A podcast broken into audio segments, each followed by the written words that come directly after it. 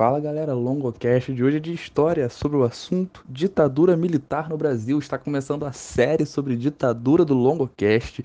Essa série que vai ter repercussões, é claro, no sentido de haverá outros podcasts, assim como já há outros podcasts sobre esse assunto miserável. A gente já teve um podcast sobre o golpe de 64, que é um assunto muito importante que merecia um podcast só para ele. Temos sobre cultura na ditadura e posteriormente devemos ter algum outro aspecto político, econômico ou social que foi importante nesse período.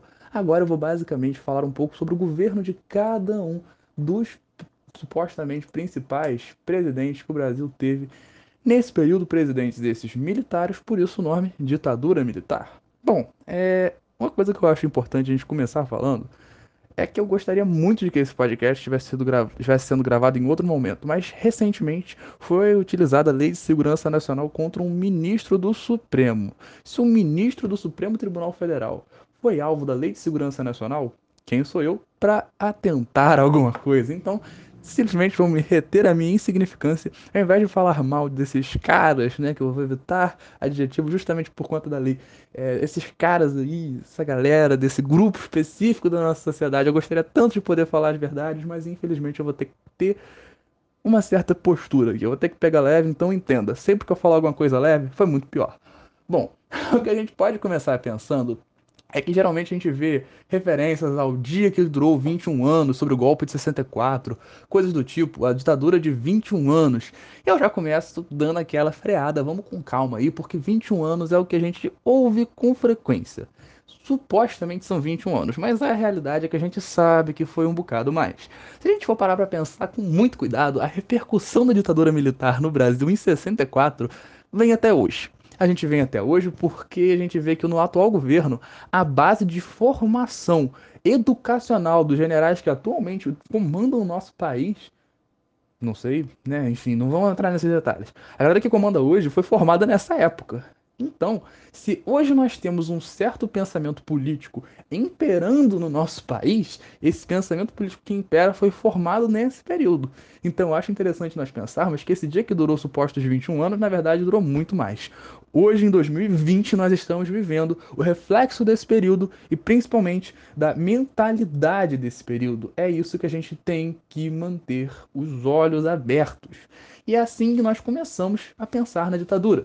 Por exemplo, com uma influência, como um desejo externo. Não partiu só da galera daqui. Sim, o Brasil sempre foi mestre em aplicar golpe contra si mesmo. O país é mestre nisso, desde o começo da sua formação. O Brasil dá golpe em si mesmo. Mas no caso da ditadura militar no Brasil, a gente não teve um caso isolado, porque na América Latina como um todo estava tendo isso. Depois da Revolução Cubana, principalmente, os Estados Unidos estavam com o hatch in the mão. E isso aí, eles estavam com, ó, segurando, com muito medo de acontecer uma expansão socialista na América Latina. E eles falaram, meu irmão, it won't happen daddy. Pra você, não vai rolar isso não, tá ok? E eles falaram que não ia acontecer e não aconteceu influenciaram, ajudaram a financiar principalmente, e isso de várias formas possíveis. Olha que interessante esse dado. A Comissão da Verdade, né, assim, a Comissão Nacional da Verdade, tão criticada por alguns, não vamos entrar nesse mérito, Lucas, se concentre. É, provou que entre 54 e 96, isso com alguns documentos da própria, do próprio governo dos Estados Unidos, entre 54 e 96, olha o período, militares brasileiros tiveram aulas teóricas e práticas sobre tortura no Panamá, numa base né, do Instituto de Guerra dos Estados Unidos, a chamada Escola das Américas. De 56, 54, perdão, a 96, documentos do governo dos Estados Unidos. Meu irmão, minha irmã, 54, o Vargas estava se matando. Sim, lembra que eu falei que daquela época já tinha esse interesse? Lembra do podcast. 96, meu irmão, 96 tinha o FHC na presidência. O que, que os militares brasileiros estavam aprendendo? Tortura. Ah, meu Deus, meu Deus. Bom, eles estavam. Isso é só mais uma prova de que esse primeiro processo ditatorial da ditadura que se iniciou em 64, na realidade, é fruto de desejos externos, ou seja, não coube ao Brasil apenas escolher viver esse regime. É claro que muitos apoiaram. A famosa Marcha da Família com Deus pela Liberdade é, foi fundamental para começar esse processo todo, mas a realidade é que isso daí está muito além de, do que apenas o nosso, nosso humilde país seria capaz de pensar, né? Assim, é, a galera teve uma baita ajuda externa. E bom, vamos aqui ao que interessa. Que o primeiro governo que eu destaquei nesse podcast é o nome do próprio Castelo Branco, primeiro, primeiro ditador desse período, né? Que prefere que seja presidente. Ok, presidente, excelentíssimo senhor Humberto Castelo Branco, marechal do Exército Brasileiro, organizou, obviamente, o golpe e ele foi nomeado como presidente após eleições indiretas, em 64. Ele ficou no governo até 67. E ele foi o primeiro desses presidentes, abre aspas, militares do Brasil. Ele começou a implantar o sistema de repressão no nosso país, obviamente, e principalmente, a característica central, talvez, do governo dele no aspecto econômico é a iniciação dessa abertura ao que irá vir depois ser conhecido como suposto milagre econômico. A gente vai desconstruir isso também, muita calma nessa hora. Mas esse assunto para outro podcast. Lá pro Médici a gente estuda isso. Merdes, perdão. É, brincadeiras internas, né? A gente vai chegar a isso numa hora. A questão é que o governo dos militares iniciou-se com a proposta incrível de combater a inflação, promover um crescimento industrial, combater o comunismo, os fantasmas vermelhos, o espectro que ronda esse nosso continente, esse nosso mundo desde 1820, sei lá. Eles devem falar de comunismo desde o século XV, sei lá. Quando Pedro Álvares Cabral chegou no Brasil, falou: temos que acabar com esses indígenas por conta do comunismo, sei lá. Deve ter tido uma coisa dessa, garanto. É Brasil. Preservar os interesses do capitalismo internacional. Isso é fundamental. Isso é fundamental. Esse desejo do capitalismo internacional, iniciado também com esse governo. Consolidar a internacionalização da economia, um processo que já foi muito levado a cabo por Getúlio, por Juscelino Kubitschek e que os militares iriam levar ao extremo. Na realidade, o que os militares fazem é basicamente levar ao ápice o que o Juscelino estava tentando fazer com o nosso território. É claro, num panorama econômico promover também um projeto de integração nacional. Esse negócio da integração nacional, a segurança nacional, são bandeiras que a ditadura vai levantar bastante. E também fazer reformas educacionais. Olha que legal, eles fizeram reformas, mas calma, não para melhorar a qualidade da educação nacional, para valorizar o ensino técnico. Afinal, o Brasil precisa muito mais de técnicos do que de pessoas realmente bem informadas, inteligentes, críticas.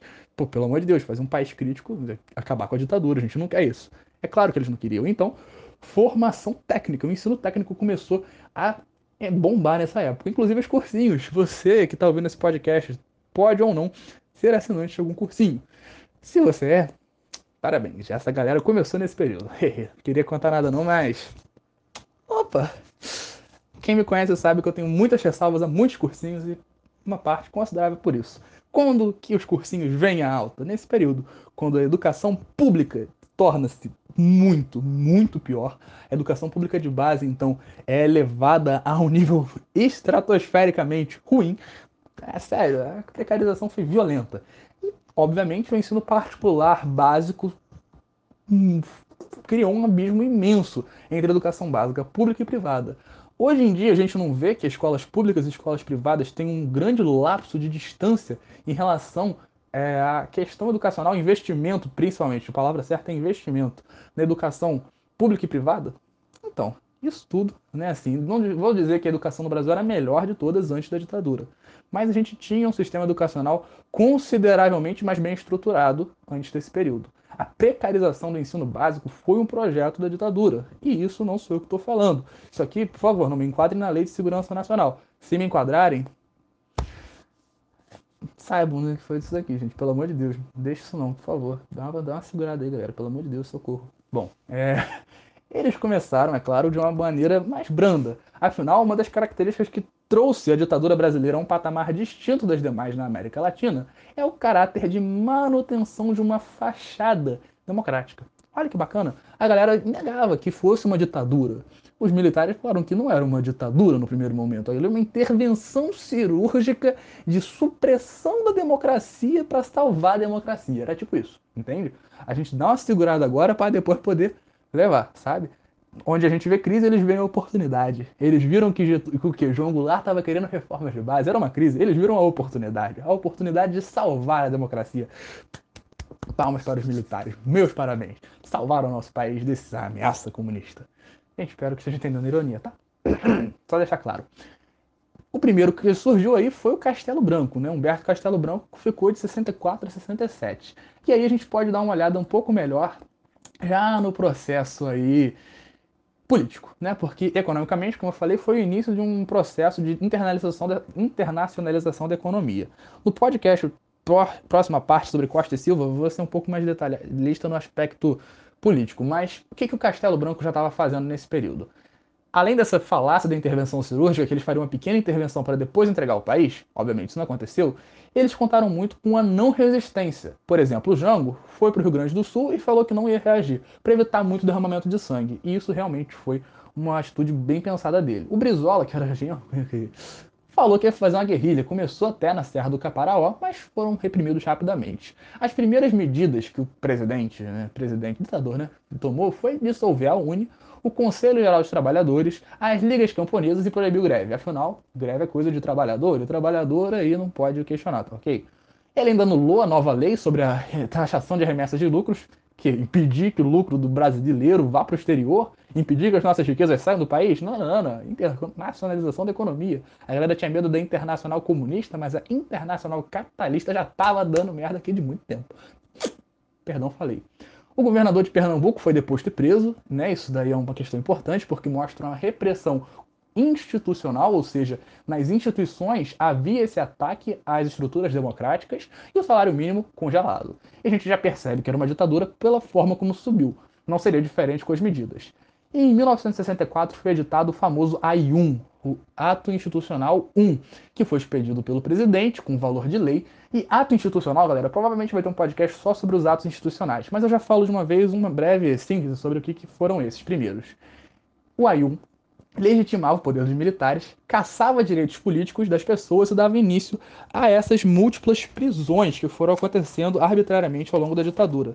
Esse período foi um período muito tenso, muito sabe, violento que aconteceu, mas foi basicamente para legitimar os, o poder dos militares e para iniciar o aparato repressor da ditadura. Né, assim, a gente dá uma olhada que esse foi realmente um dos primeiros passos para violência política ditatorial. Foi dar um norte político. Esse ato institucional 1, essa palavra é muito interessante, ela vai dar um norte político, porque vai iniciar o, o que a ditadura faria de maneira mais agressiva ao longo do tempo. E quando chegar na hora vocês vão entender um pouco melhor. Bom, em 65 é editado o AI2, 1965 AI2, que a gente vai perceber uma certa violência ainda maior, né, uma ampliação dessa violência institucional. Porque, por exemplo, o Juscelino Kubitschek foi a favor do golpe. O Carlos Lacerda, um dos que eu sempre falo mal dele, sempre falo mal, adoro falar mal do Carlos Lacerda. Se você tiver algum parentesco com ele, não estou muito me importando. Eu adoro falar mal do Carlos Lacerda, nada vai me pedir de fazer isso. Ele não é militar, eu posso ficar à vontade, não vai ter segurança nacional. Ele foi a favor do golpe e tomou depois bonito, porque o quê? Ele queria se candidatar à presidência em 65, porque teriam as eleições em 65. Alguma coisa aconteceu e as intervenções, a intervenção dos militares não foi necessariamente cirúrgica. Logo, esse ato institucional 2 daí acabou né, assim, justamente fazendo novas cassações, extinguindo os partidos políticos e criando dois. E esse bipartidarismo é provavelmente o mais importante né, para esse processo, que vai dizer que não vão ter muitos partidos, apenas o Arena e o MDB. A Arena que, curiosamente, hoje, que era o partido apoiador da ditadura, hoje se chama Democratas. Prova de que no Brasil nada faz sentido. É fantástico. O país não é para amadores. E o MDB, né, Movimento Democrático Brasileiro. Esse sim era a oposição, mas não tinha nenhuma representatividade, digamos assim, veemente, porque a oposição existia, a oposição sempre foi muito forte. Sempre que houve repressão, houve luta, e isso merece ser falado. A gente fala disso mais outro momento. Mas a questão é que, politicamente falando, quando a oposição vencia, eles simplesmente editavam um novo ato, editavam uma nova medida e invalidavam a vitória da oposição. Parabéns, é assim que funciona uma ditadura. Era basicamente eles deixavam votar, a galera escolhia e eles diziam que não ia ser assim. Tipo, escolhe janeiro ou março. Março vai ser janeiro março, obviamente, para não enquadrar né, com o maio lá. Vocês perceberam que é a malandragem. Opa, falei. Bom, questão é que o Congresso, né, que era uma ferramenta que podia atravancar um pouquinho esses direitos dele, eu percebi que já passou do tempo, fique tranquilo, isso vai acontecer um pouco mesmo. Essa série já estava prevista de que fosse um pouco mais extensa, relaxe. Prepare aí que essa série é muito importante. O que acontece? Vai ter justamente são né, de muitos mandatos, a eleição presidencial vai ser cancelada nesse processo, e além do bipartidarismo, a gente vai ter esse AI2 sendo importantíssimo para esse processo de dar mais poder para o executivo. Ou seja, as eleições indiretas para presidente rolaram a partir desse ato.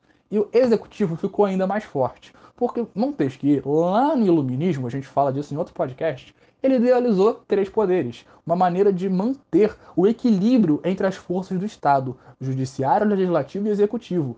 O executivo não se sobrepõe aos outros dois poderes. Isso é justamente uma ditadura. Mas na ditadura era uma ditadura. Oh! Então o executivo tinha um poder enorme. Era basicamente um presidente governar por decretos ou atos institucionais. Um presidente que fala que um medicamento que não funciona comprovadamente por testes em todos os países possíveis que existam laboratórios tem que ser fabricado com estoque para 18 anos e validade para 2. Esse é o Brasil. Dizes Brasil, moda mano. Ah, não posso falar palavrões, perdão. Quase que saiu. Em inglês não faria muita diferença, mas enfim, a gente evita. Bom, parada é que nessa de congresso que eu tava falando, o congresso era para ser uma representação do legislativo, não funciona muito bem, né? Com o executivo mandando. Ou seja, a gente vê que as coisas vão desandar bastante nesse processo. Ele vai ser dissolvido, reaberto, dissolvido, reaberto. Dissolvido, digo, fechado, beleza? Ah, não, vamos dar uma férias aí para esses deputados. É basicamente isso que eles faziam, né? Então aí era basicamente esse processo de fecha o Congresso, sabe o Congresso, fecha o Congresso, senhor Miyagi, bota casaco, fecha casaco, bota casaco, tira casaco, bota casaco, fecha o Congresso, abre o Congresso, fecha o Congresso.